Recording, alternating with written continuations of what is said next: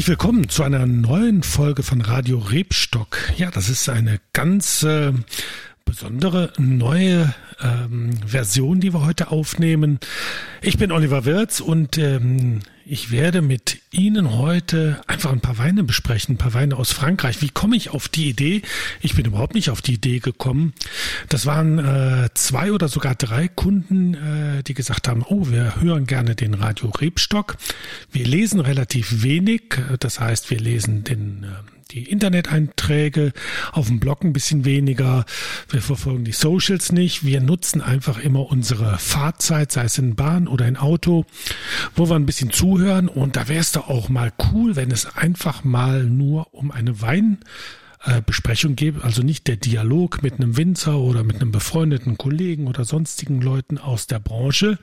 Ja, das war für mich äh, vollkommen neu. Ich hätte nicht gedacht, dass äh, das ein auf, äh, auf Nachfrage trifft, aber wir versuchen das einfach mal und wir nehmen jetzt zum Anlass, unser Herbstweinpaket, das Herbstweinpaket, das sind sechs Flaschen äh, aus Frankreich, aus der Grande Nation, aus einem der bedeutendsten, Weinländer ähm, dieser Welt. Wir haben letzte Woche haben wir ein wunderschönes Seminar auch rund um äh, das Weinland Frankreich gemacht und haben dort die Weine auch schon mal probiert, besprochen, verkostet. Ähm, und sie sind wirklich auf eine große Resonanz gestoßen. Und dann war für mich natürlich jetzt so die Qual der Wahl. Ähm, was macht man, um so ein Sechser-Paket zu bestücken? Weil es ist natürlich klar, äh, wir können ja wahrscheinlich nicht ein komplettes Land, ein so bedeutendes Land wie Frankreich ähm, mit sechs Flaschen äh, abspeisen. Das ist natürlich ein bisschen problematisch. Also das Schlimmste an der Vorbereitung war, ähm, die Auswahl zu treffen, welche sechs Weine nimmt man. Ja, was, was ist eigentlich Frankreich? Frankreich ist ja eine weltbekannte Weinregion. Ähm, ich nenne sie mal ein bisschen ähm, suffisant. BBC, Burgund, Bordeaux, Champagner. Dafür ist ja ähm, Frankreich wirklich weltbekannt für diese renommierten Appellationen. Es gibt ja immer da ein großes Für und Wider, ähm, Kopfschütteln oder Begeisterung, weil es sind ja auch mit die teuersten Weine, die es ähm, in dieser Weinwelt gibt. Ähm, ich habe gestern nochmal nachgeschaut, zum Beispiel aus dem Bordeaux ein ähm, Cheval Blanc. Aktueller Preis, glaube ich, ist für die 0,75er Flasche, also 750 Milliliter, sind wir, glaube ich, bei 4.500 Euro. Ähm, das sind dann diese berühmten 100-Punkte-Weine, die sehr rar sind, die sehr begehrt sind, die wahrscheinlich auch nie getrunken werden, sondern eigentlich äh, ja so ein bisschen wie der Monet oder der Chagall an der Wand dann halt bei äh, Leuten im Keller liegen, vielleicht aber auch manchmal so als reines Spekulations- oder Renditeobjekt ähm, genutzt werden. Ähm, das ist das Thema Bordeaux. Im Burgund sind wir auch unheimlich teuer unterwegs. Da habe ich mal recherchiert. Wenn man in deren äh, Grand Cru-Lagen sind, also in den besten Lagen des Burgunds, dann kann ein Hektar Weinberg schon mal sieben Millionen Euro kosten. Ja, und Champagne ist natürlich, äh, wenn es Großes zu feiern gibt in dieser Welt, sei es die Hochzeit, ähm, das Studium ist abgeschlossen, Silvester oder was auch immer, dann ist es ja nicht die Flasche Kellergeister oder Rotkäppchen Mumm, die man aufmacht. Nee, dann muss es ein Shampoo sein. Also um es abzukürzen, Frankreich steht wirklich als äh, die Nation für edlen und äh, begehrten Wein. Und die spannende Frage ist natürlich, gibt es dort nebenbei noch ein bisschen was? Aber fangen wir vielleicht mit ein paar harten Fakten an, weil Sie sitzen ja wahrscheinlich gerade in der Bahn oder im Auto oder liegen in der Badewanne, sitzen auf dem Home-Trainer und haben ein bisschen Zeit mitgebracht, sodass ich da vielleicht mal ein paar kleine Fakten zur Einordnung Ordnung bringen kann. Ja, Frankreich ist ähm, hat weltweit die drittgrößte Anbaufläche. Und jetzt kommt natürlich bei Ihnen allen das Rattern. Uh, wer sitzt denn auf der Nummer eins und wer ist die Nummer zwei? Und ich denke mal, die meisten von Ihnen werden äh, schon tippen, ah, Italien oder Spanien dürfte mit dabei sein. Da haben Sie recht. Ähm, Spanien ist das größte Weinanbauland dieser Welt, 970.000 Hektar. Ja, und wenn man denkt, äh, die Franzosen sind die dritten, also müssen die Italiener dann auf Nummer zwei sein? Nein, sie sind es nicht. Und ich glaube, Sie werden es alle nicht für möglich halten. Die Nummer zwei ist China. 875.000 Hektar, äh, Hektar Anbaufläche und Frankreich hat etwas unter 800.000 Hektar, um exakt zu sein mit den Zahlen von 2021. Es sind 793.000 Hektar.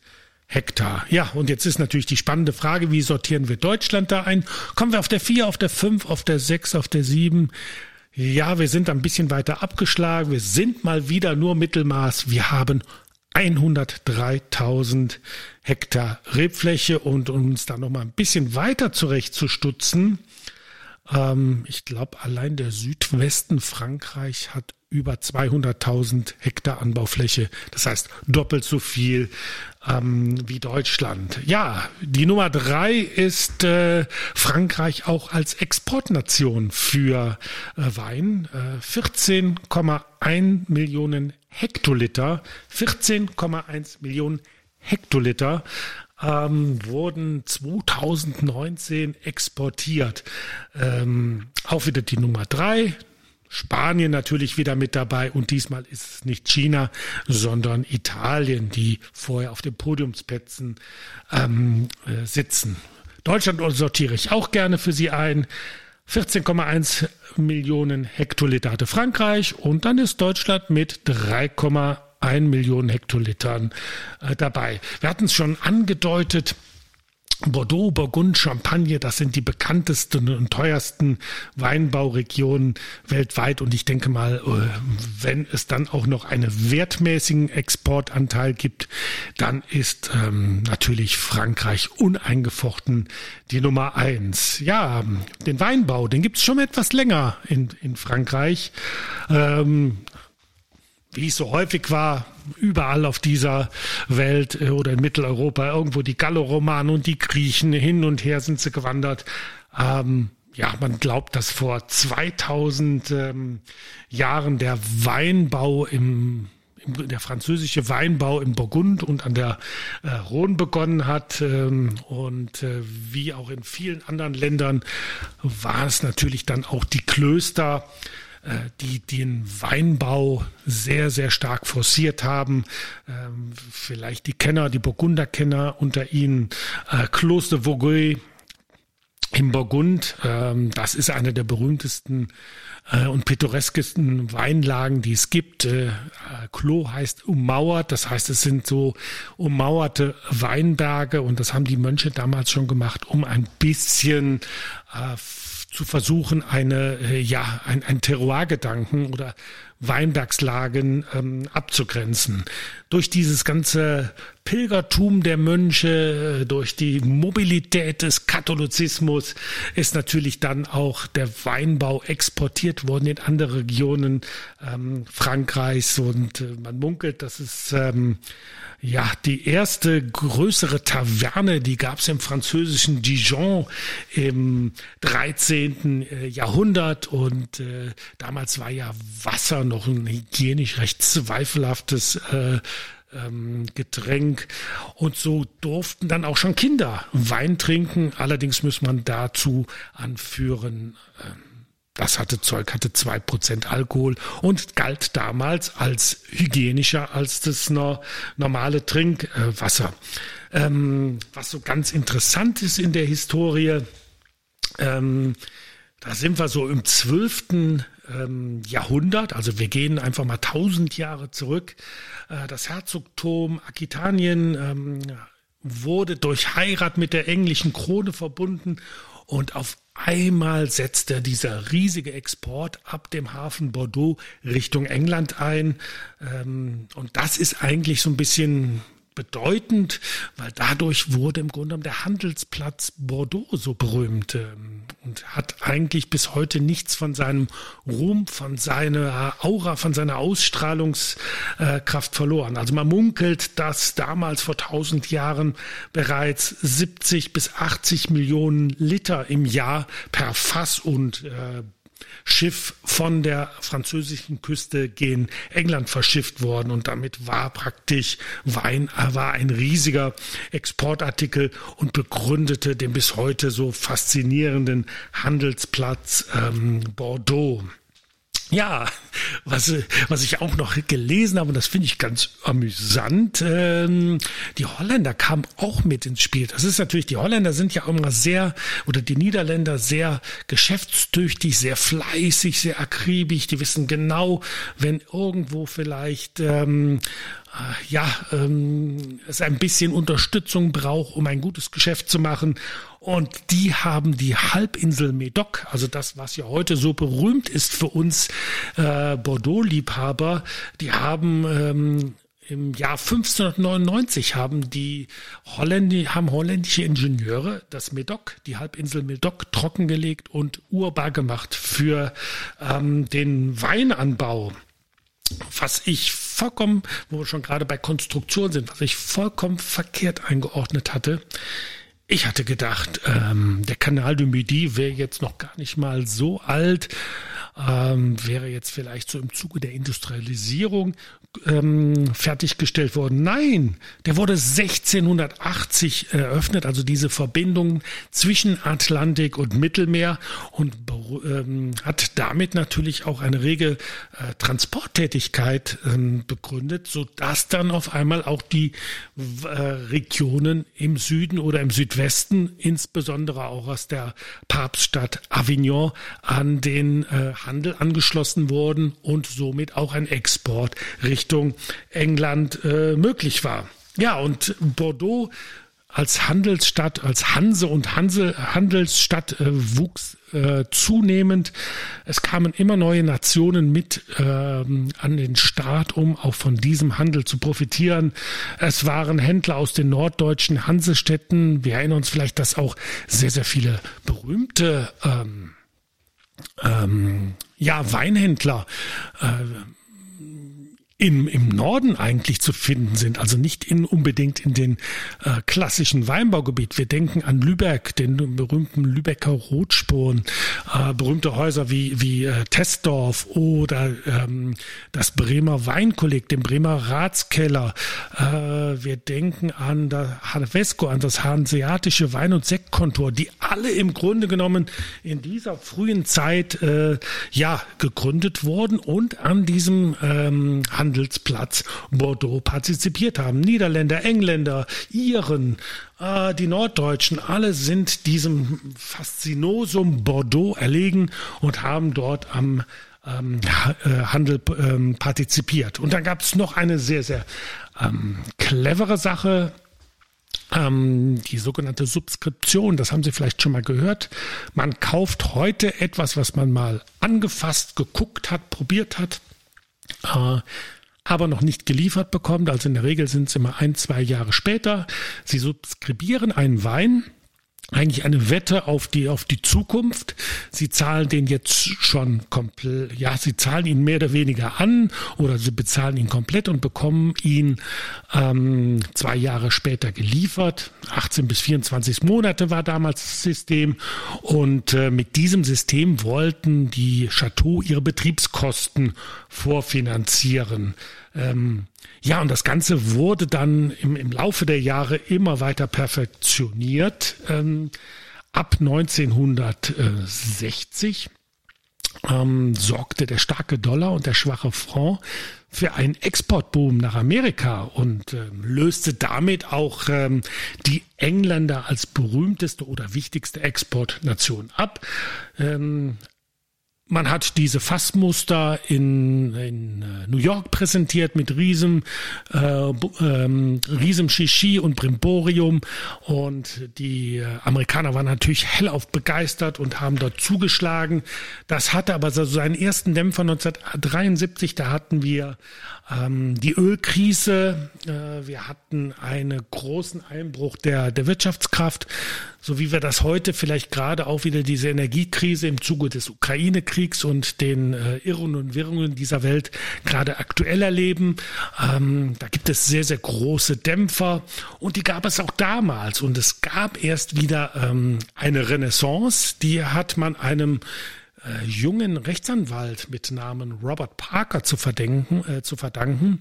Vielleicht haben Sie den Namen schon mal gehört. Ähm, das ist Wine Advocate äh, und 1982 war Parker noch vollkommen unbekannt. Äh, er war halt ein Weinkritiker, beziehungsweise er war eigentlich mehr oder weniger erst ein, ein leidenschaftlicher Weinliebhaber und hat das so nebenberuflich gemacht.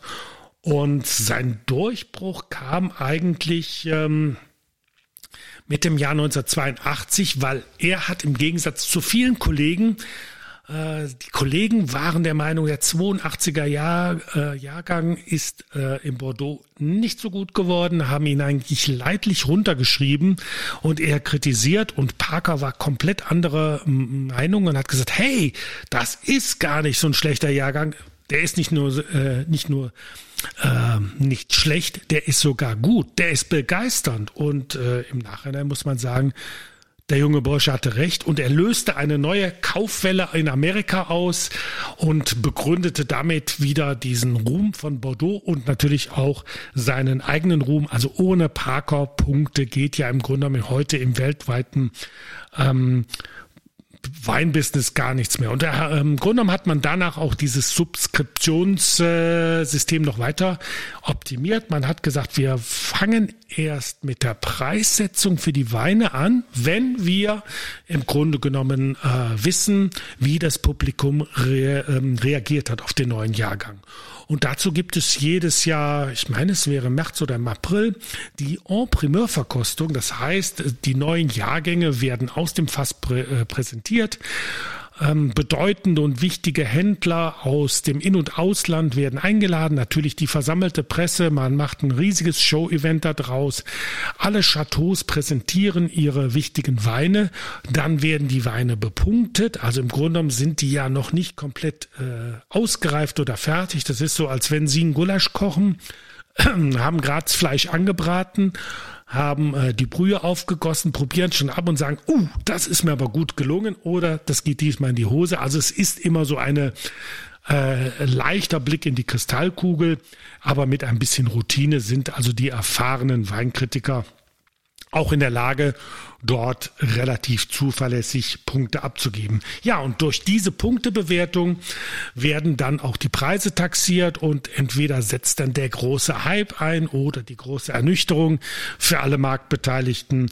Ähm, das ist dann eigentlich immer so eine etwas spannende Sache, wo auch viele mit, äh, mit Argusaugen drauf achten und eigentlich auch, ja, es hat auch immer einen gewissen Sensationseffekt. Jetzt muss ich aber natürlich äh, auf die Bremse treten, wenn Sie jetzt denken, oh, im, im Sechser Weinpaket, da wird jetzt auch ein 100-Punkte-Wein drin sein. Nein, wir machen ähm, dieses Weinpaket äh, ganz bewusst ähm, ohne BBC, ohne Burgund, ohne Bordeaux und ohne Champagner, ähm, weil sie können ja erahnen, wenn wir über so ein großes äh, Weinbaugebiet sprechen, dann muss ja auch im Grunde genommen noch etwas äh, anderes zu entdecken geben äh, in Frankreich. Und da machen wir uns jetzt auf den Weg.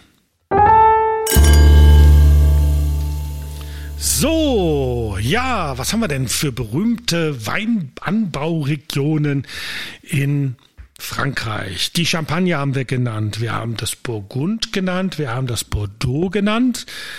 Die verlassen wir jetzt einfach mal, die lassen wir ganz brutal links liegen. Jetzt werden sie ein, werden einige mit dem Kopf schütteln. Wie kann man das links liegen lassen?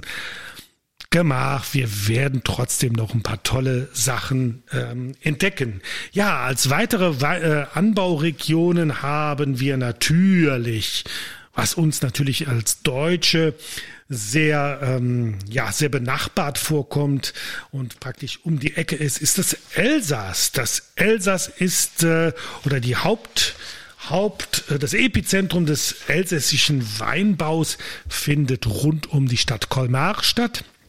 Und Colmar liegt im Grunde auf einer äh, Höhe mit Freiburg, äh, naja, mit dem Kaiserstuhl der etwas äh, nördlich vom äh, Freiburg im Breisgau ist. Also wir haben eigentlich zwei Weinbaugebiete, die so ähnlich, aber dann doch wieder so verschieden sind, die eigentlich nur durch den Rhein äh, getrennt äh, sind. Und was ist eigentlich, ja, kann man sagen, Mensch, jetzt schwimmen wir einfach einmal durch den Rhein und dann ist es doch eigentlich, ha, Mensch, dann ähm, sind die Weine doch wahrscheinlich sehr, sehr ähnlich. Nee, das ist eigentlich wieder äh, komplett anders. Ähm, und ich finde, das ist so faszinierend. Also ich hadere immer bei, mit mir selber bei, bei Frankreich. Ähm, Frankreich ist auf eine gewisse Art und Weise furchtbar traditionell und furchtbar konservativ. Und das war für mich lange so ein Punkt, wo ich auch gesagt habe, boah, das lehne ich irgendwie ab. Alle anderen entwickeln sich weiter und Frankreich irgendwie bleibt es immer stehen. Aber das jetzt ist es auf einmal so mit mit ich finde diese diese diese äh, Traditionalität und diese diese ja, dieser Konservatismus, der ist schon fast so penetrant, dass er wieder hip ist. Und ähm, ja, also wenn man bedenkt, ähm, wir, wir schauen uns einfach mal den Rebspiegel an, während auf der deutschen Seite oder auch im, Benach äh, in, in, im nördlich sich anschließenden Gebiet der Pfalz, äh, da wird experimentiert. Da haben wir neue Rebsorten wie die pilzwiderstandsfähigen Rebsorten. Wir experimentieren mit äh, den roten Rebsorten und sagen, hey, was ist denn mit einem Syrah, mit einem St. Lauret oder Saint Laurent, mit einem Cabernet d'Orsa, mit einem Merlot, mit einem Cabernet Franc? Ähm, was ist mit äh, Blaufränkisch und so weiter und so fort? Also wir sind ja permanent äh, auf der Suche, wie wir uns der, mh, hm, der Klimaveränderung, der Klimaerwärmung anpassen können. Und der Franzose, der Elsässer, ist da in einer stoischen Ruhe ver, äh, verhaftet. Also für ihn gibt es als rote Rebsorte und man muss sagen, äh, Elsass und Baden sind schon die sind, glaube ich, in der Klimazone B, der, das ist eine europäische Klassifizierung, also A, das ist jetzt, wäre jetzt Pfalz, Rheinhessen, das ist kühler, B, das heißt, wir sind schon etwas heißer. Die sagen, als rote Rebsorte ist nur der Pinot Noir zugelassen. Und gerade mal zehn Prozent der Rebfläche sind mit äh, roten Rebsorten, gleich Pinot Noir äh, bestockt. Und wir müssen uns auch mal vorstellen, das meiste davon landet sogar in den Sekten, also in den Cremant d'Alsace. Äh, verrückt. Und das bedeutet auf der anderen Seite, die Elsässer fokussieren sich eigentlich komplett auf ihre Weißweine. Und da kann man auch nicht sagen, dass es eine riesige Vielfalt gibt. Also ich glaube, in der AOC oder AOP äh, Alsace sind, boah, was sind jetzt da zugelassen? Ich muss selbst noch mal äh, versuchen, es zusammenzuziehen. Also wir haben auf jeden Fall den äh, Gewürztraminer, der heißt natürlich in Frankreich nicht Gewürztraminer, das Ü gibt es nicht, es ist der Gewürztraminer. Wir haben den Muscat, den Pinot Gris, den Pinot Blanc, wobei beim Pinot Blanc ist sowohl der Weißburgunder als auch der gelbe Burgunder, der Auxerrois mit subsumiert, also äh, Pinot Blanc, Pinot Gris, Gewürztraminer, Riesling, Muscat. Dann haben wir, glaube ich, noch einen ganz kleinen Anteil Chasselas, also der Gutedel, der auch in Baden bekannt ist, und der Silvaner. Das war es. Das sind die zugelassenen Rebsorten äh, in die zugelassenen weißen Rebsorten in äh, im Elsass und ja, es ist für mich unfassbar. Würde man nach Baden gehen, dann haben wir noch eine ganze Palette mehr, da wird experimentiert. Aber nein, der Elsässer sagt, es ist so. Und unter diesen weißen Rebsorten oder aus diesen weißen Rebsorten gibt es eine super interessante Spezie, das ist der Gentil. Und der Gentil, das haben Sie wahrscheinlich noch nie gehört, das ist so etwas wie die Edelvariante des Edelzwicker. Also Edelzwicker hört sich ja schon edel an, ist aber gar nicht so edel. Das war früher in den 70er, 80er Jahren eigentlich immer so ein Verschnittwein, der irgendwo so ein bisschen lieblos hingerotzt wurde, in der Literflasche war, meistens etwas oder häufig etwas restsüß. Und eigentlich finde ich so den Namen Edelzwicker so geil, weil er hat eigentlich ein riesiges Retropotenzial. Also der ist ja so runtergerockt, dass es eigentlich fast schon wieder modern ist. Aber da sind die Elsässer auch ein bisschen konservativ und sagen, nee, wir kriegen, also da möchten wir uns jetzt nicht eine Elle rausreißen um diesen Relaunch zu machen oder um das Ding wieder peppig zu machen. Wir haben im Grunde den Gentil. Und der Gentil ist so etwas, ja, den gibt es eigentlich schon sehr, sehr lange, seit den 1920er Jahren. Das ist so etwas wie der gemischte Satz. Ähm, man hat früher traditionell Weinberge mit mehreren Rebstöcken, äh, mit mehreren Rebsorten und natürlich auch Rebstöcken bestockt. Und da gab es dann halt schon mal in, äh, ja, in Harmonie nebeneinander den Gewürztraminer, den Riesling, den Pinot Blanc, den Pinot Gris. Und äh, im Unterschied zum Edelzwicker muss heute muss aus den wirklich aus den edlen Sorten, die die äh, Appellation vorschreibt, also Riesling, Muscat, Pinot Gris, Gewürztraminer, äh, Silvaner, äh, Chasselas und Pinot Blanc. Aus diesen Rebsorten muss der Gentil vinifiziert werden und wichtig ist, vorher müssen die einzelnen Sorten ähm, getrennt vinifiziert werden. Das heißt, also jeder einzelne müsste schon, oder der Riesling oder der Gewürztraminer, der der Pinot Gris müsste als einzelner Wein auch schon die Qualitätsweinprüfung bestehen und muss er auch bestehen und danach erst werden die Weine küvertiert. Äh, und da haben wir einen wunderbar interessanten Wein von den Hospice de Colmar. Das ist eine Stiftung äh, rund um Colmar, 3,5 Hektar insgesamt. Es werden nur angebaut äh, der Gewürztraminer, der Pinot Gris und der Riesling wird noch angebaut. Also diese drei Rebsorten werden dort angebaut. Vinifiziert wird in der Domaine de la Ville de Colmar.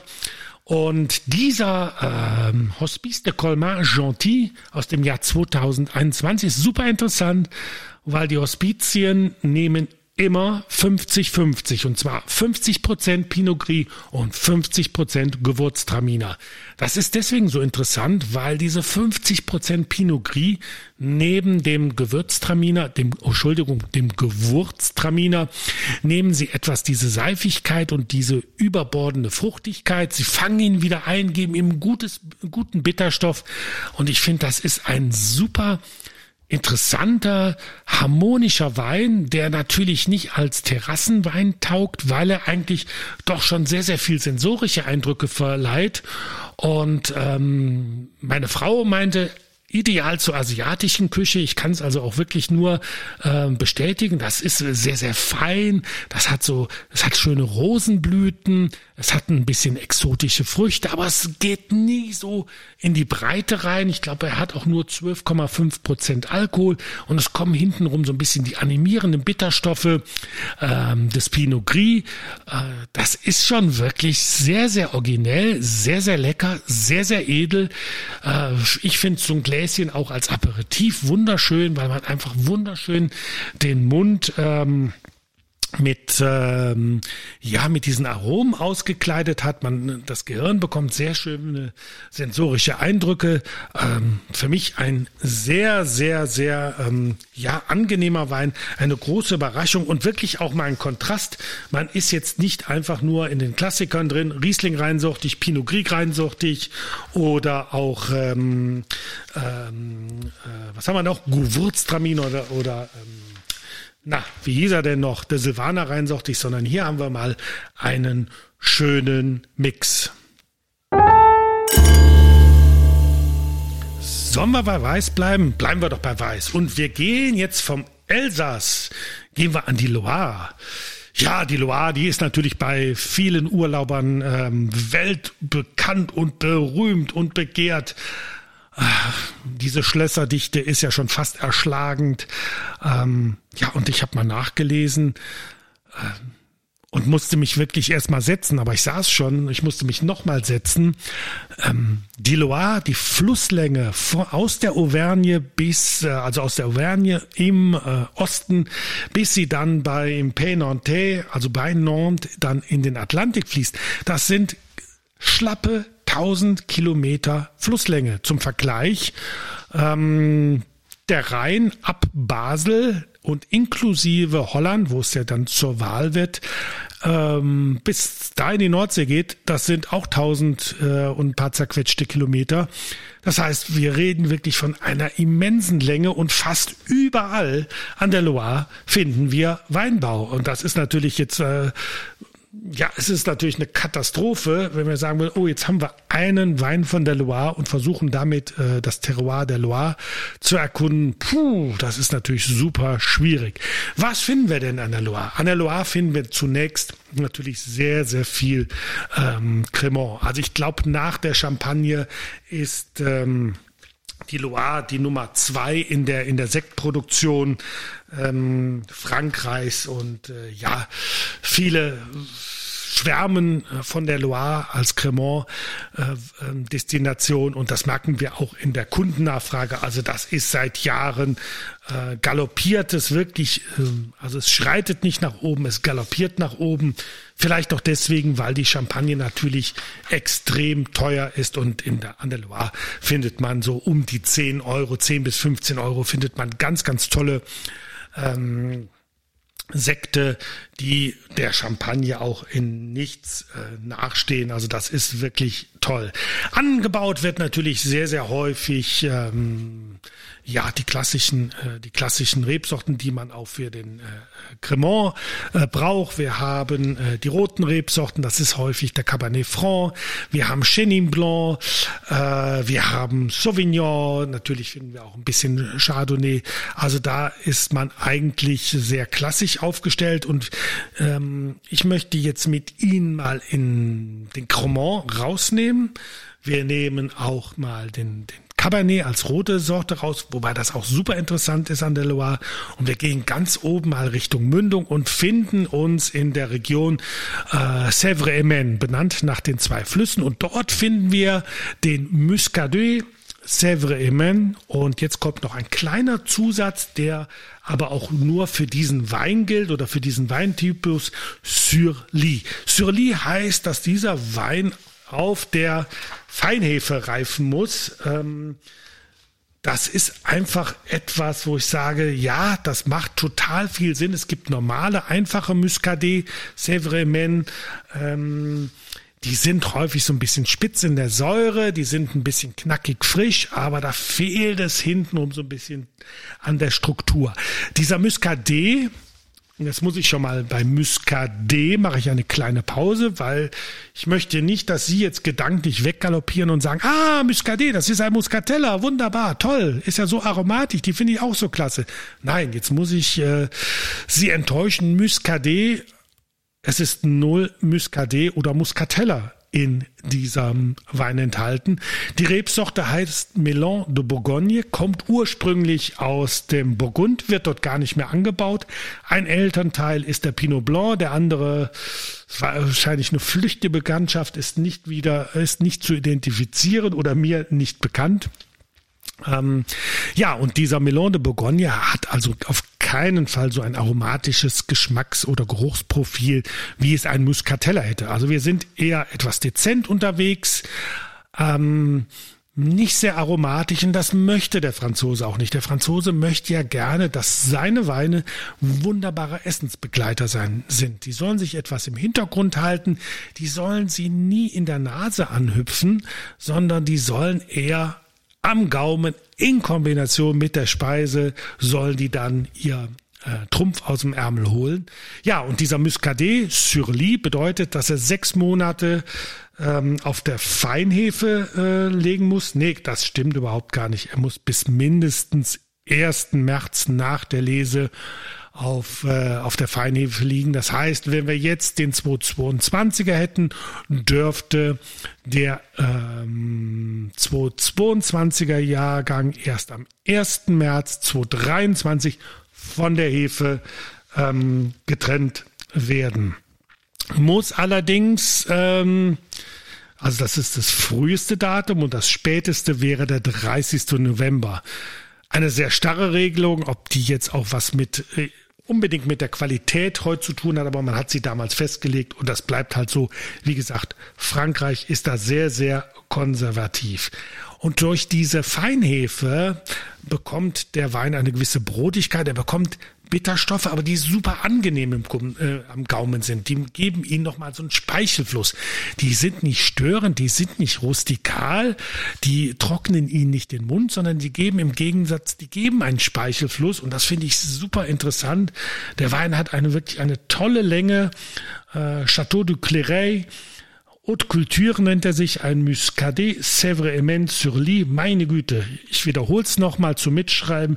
Chateau de Clairet, Haute Culture, Muscadet, Sèvres sur Lie, AOP 12 21er. Wirklich ein toller Wein, ganz toller Essensbegleiter und ich finde ihn auch gerade im Herbst, Winter ist das ein wirklich sehr, sehr schöner Wein. Und achten Sie bitte auch darauf, Surly, dann sind Sie im Grunde genommen in der Qualitätsstufe, die deutlich, die deutlich ähm, darüber liegt. Ähm, gehen wir doch zum nächsten Exoten. Jetzt hatten wir eben ähm, kurz erwähnt, den Cremant und jetzt werden Sie sagen, Mensch, jetzt hat er nichts Sprudelndes genommen. Doch, wir nehmen was Sprudelndes, aber nicht von der Loire.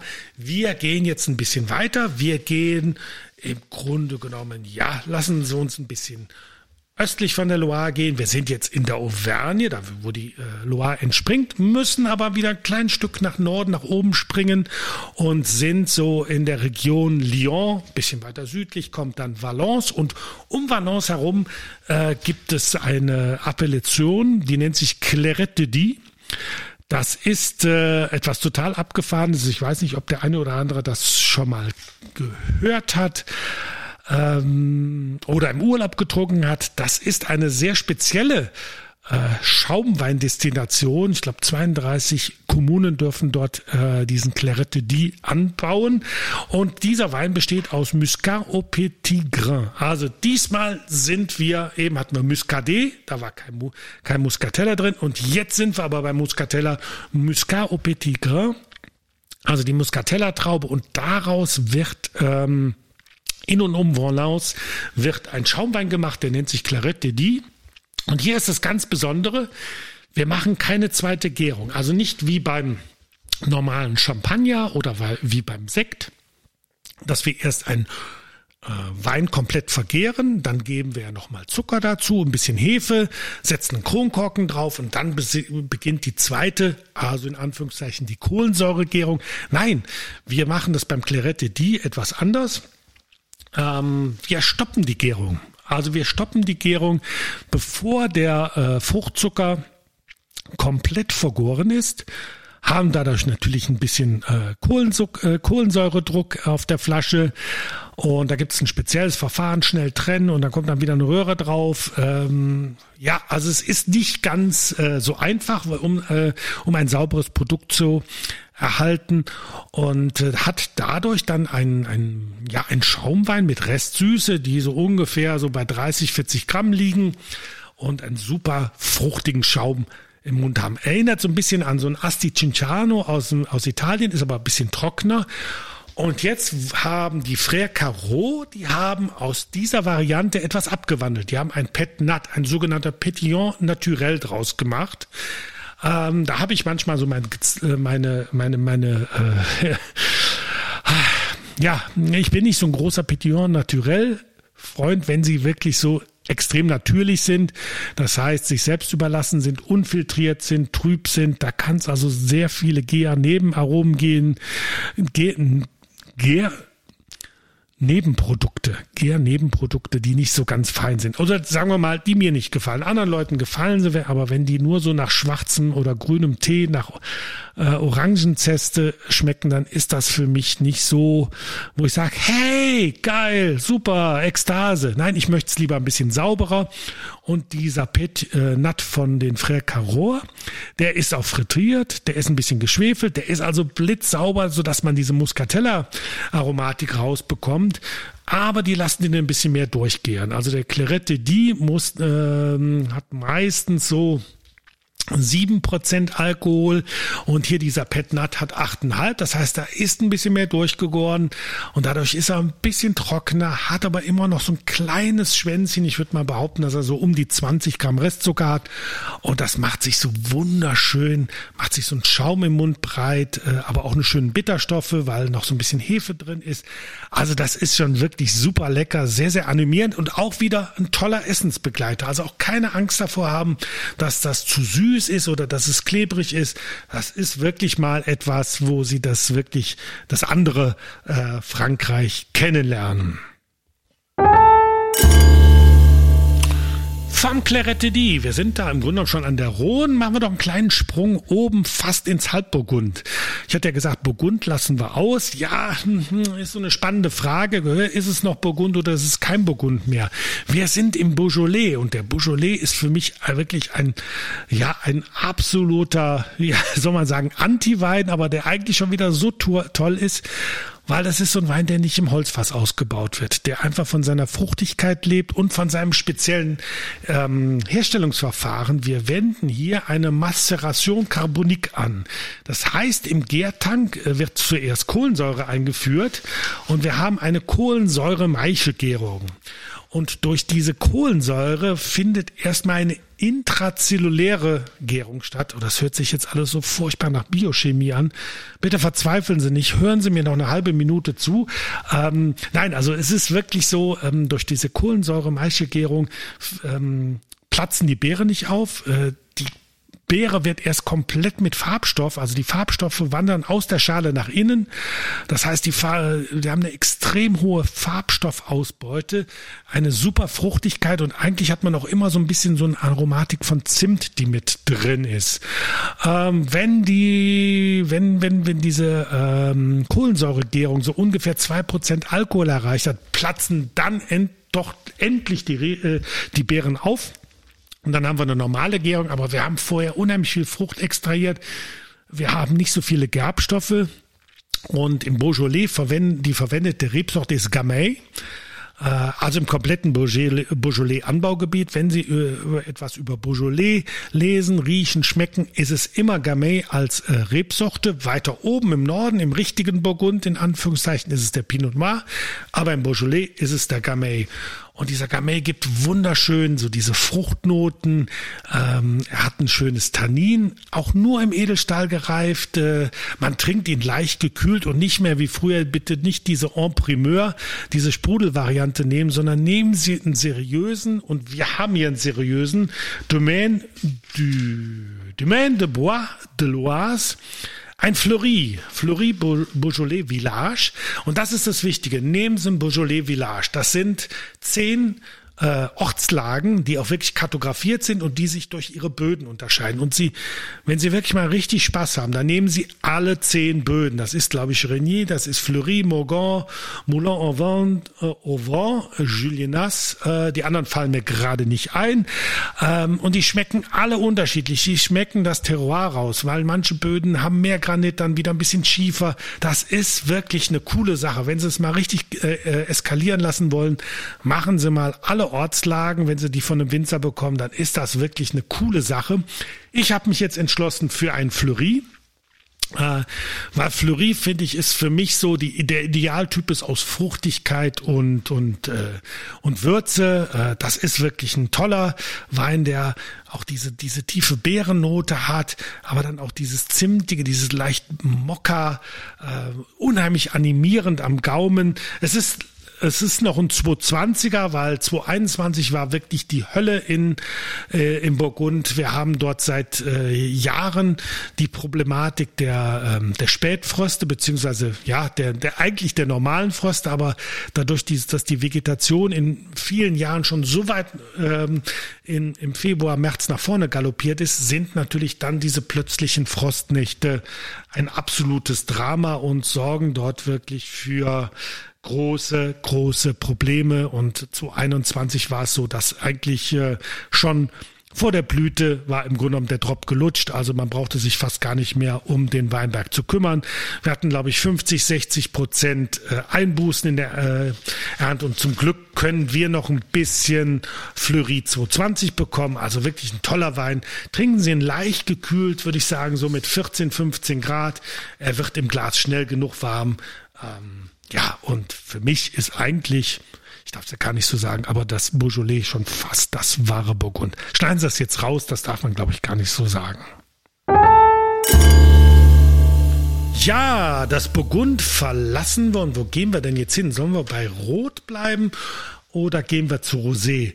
Jetzt werden Sie sagen, was, Rosé? Wir sind doch im Herbst. Man, man, nimmt doch kein Rosé. Natürlich nehmen wir ein Rosé. Und zwar gehen wir in die Destination schlechthin für Rosé in Frankreich und fast schon in der Welt. Das ist die Provence.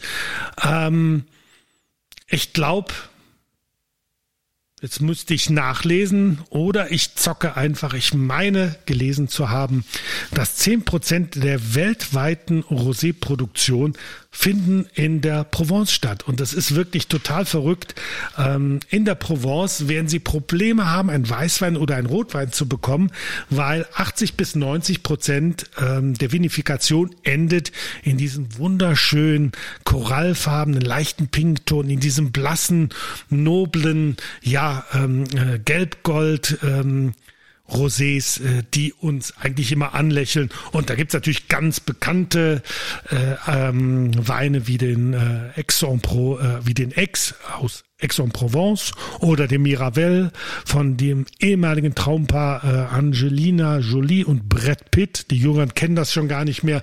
Der Miraval, die wirklich auch äh, extrem, ähm, ja, ich würde mal sagen, sich, wie soll ich mich jetzt höflich ausdrücken, die es geschafft haben, sich auf einem sehr hohen Preisniveau am Markt zu etablieren. Ähm, ja, ähm, mein Geschmack persönlich ist es nicht. Also ich war da auch immer sehr, sehr skeptisch. Äh, hab gedacht, meine Güte, diese ganzen ähm, Provence-Rosé, die sind absolut gehypt. Aber dann wurde mir mal etwas hingestellt aus der äh, Ortslage äh, äh, Saint-Victoire, Côte de Provence, Saint-Victoire von Château de la Galinière. Ein Biowein. Und ich muss sagen, ich bin total geflecht. Also das ist so, wirklich so toller Stoff. Äh, was habe ich hier? Ich habe die Flasche in der Hand. Äh, Wine Enthusiast hat 91 Punkte verliehen. Ich muss sagen, zu Recht. Es ist unfassbar. Ein 220er. Ich würde auch wirklich noch 220 nehmen, weil die sich so langsam entwickeln. Es ist toll, was sich dort äh, in der Nase abspielt. Sie haben eine schöne Frische, so ein bisschen die an Sauvignon Blanc erinnert, aber trotzdem wieder anders ist. So ein bisschen minzige Noten.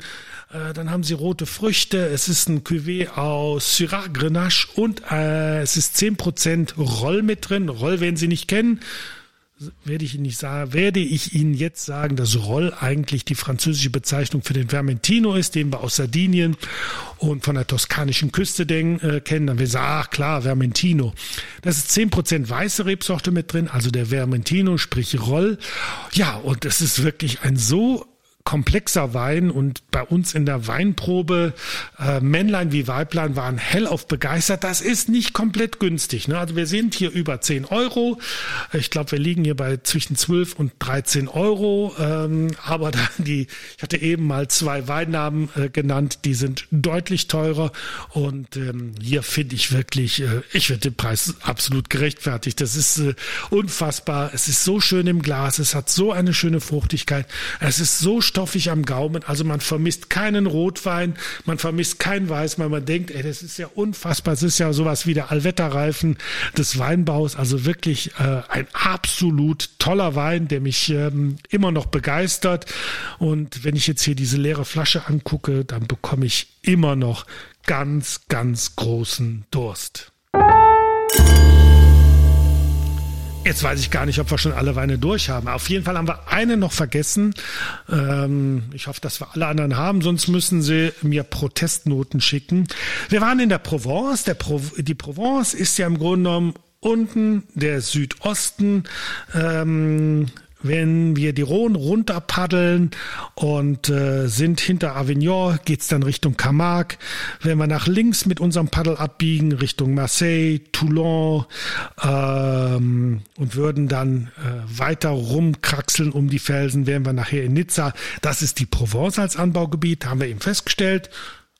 80 bis 90 Prozent werden pink oder rosé vinifiziert. Äh, paddeln wir die Rhone runter äh, hinter Avignon und paddeln weiter Richtung Spanien. Dann kommen wir Richtung Montpellier, äh, Perpignan, Toulouse. Und das ist das sogenannte Languedoc-Roussillon, auch ein gigantisches Gebiet, über 200.000 Hektar Rebfläche und für mich ein super interessantes Anbaugebiet. Ich finde dieses Anbaugebiet viel interessanter als Côte d'Iron, weil wir haben dort, es ist so ein geflügeltes Wort, wir haben dort Cool Climate. Was heißt Cool Climate? Cool Climate heißt, wir haben einen kühlenden Einfluss und der kommt aus den Pyrenäen, der kommt aus dem Zentralmassiv. Wir haben dort auch äh, im Languedoc zwei prägende Flüsse, das ist äh, die Aude und Hérault. Das ist, die bringen auch immer äh, noch im Sommer äh, bis in den Herbst rein kühle, äh, äh, kühles Wasser aus den Bergen. Äh, ich habe mal von einem Bekannten gehört, man konnte eigentlich äh, im Sommer da, ne, dort, wo die Aude in, in, ins Mittelmeer ähm, mündet. Da konnte man fast nicht schwimmen, weil es zu kalt war.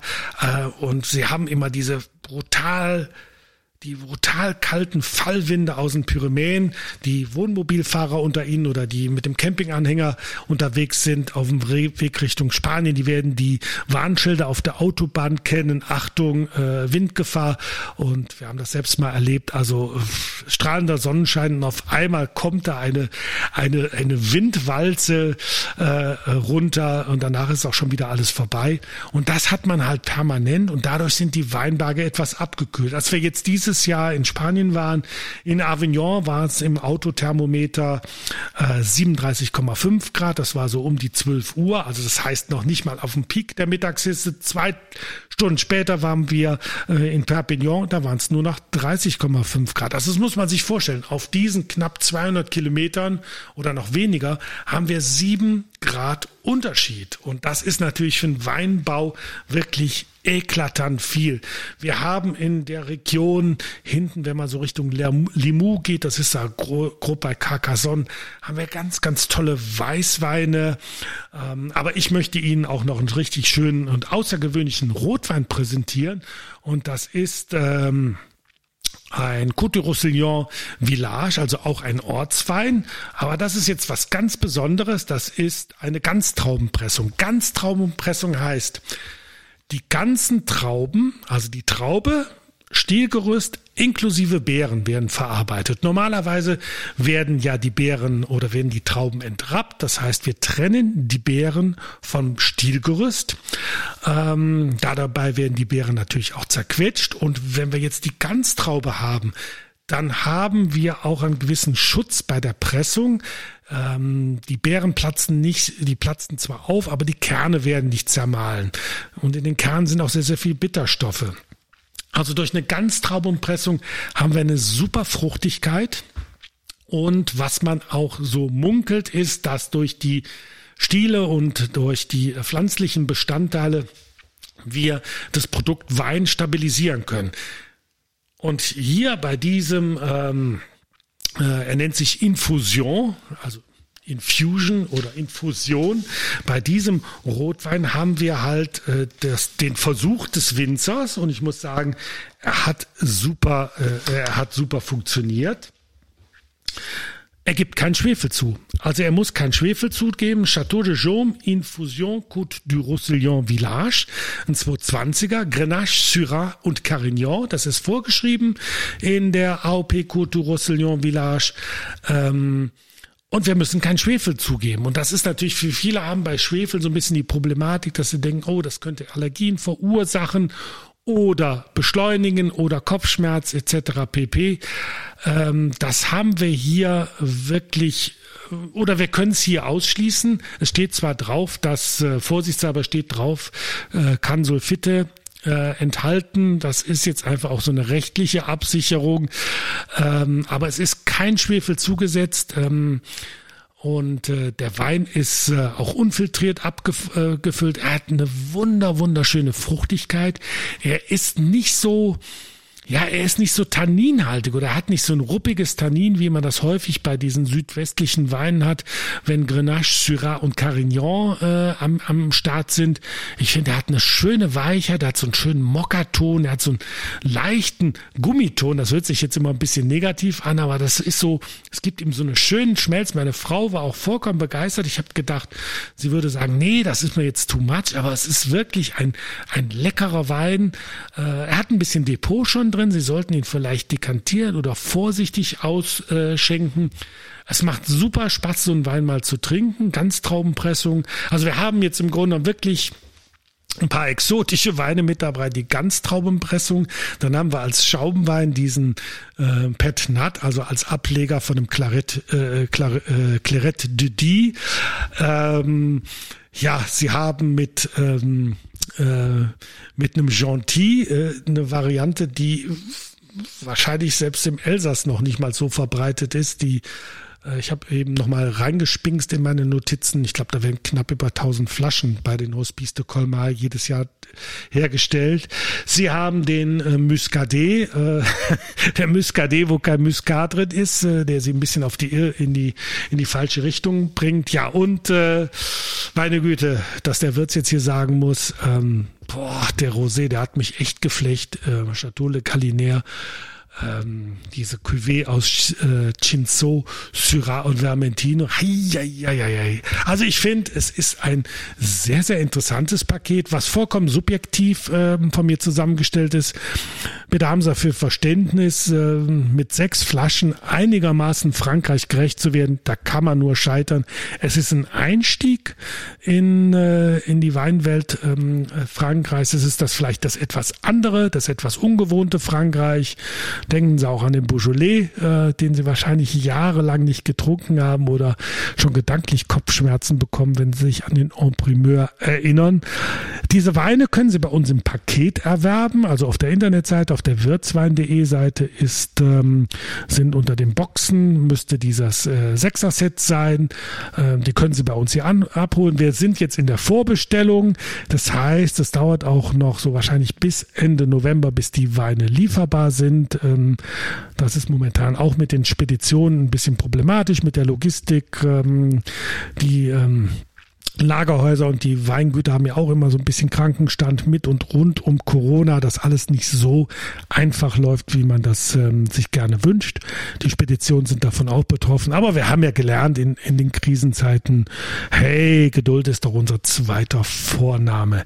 Ja, in, ich weiß jetzt nicht im Kopf, wie teuer das Paket ist, aber ich äh, ähm, es lohnt sich wirklich. Also wenn Sie Spaß daran haben und geben Sie mir auch ruhig ein Feedback dazu, ob das für Sie ein, ein interessantes äh, Medium ist, ähm, dass man Weine so bespricht und auch eine, eine Sache vorstellt. Ich sehe jetzt gerade, ich habe gedacht, oh, das kannst du mal eben in 20 Minuten machen, aber der Wirt hat sich natürlich wieder festgefaselt. Wir sind jetzt fast bei einer Stunde.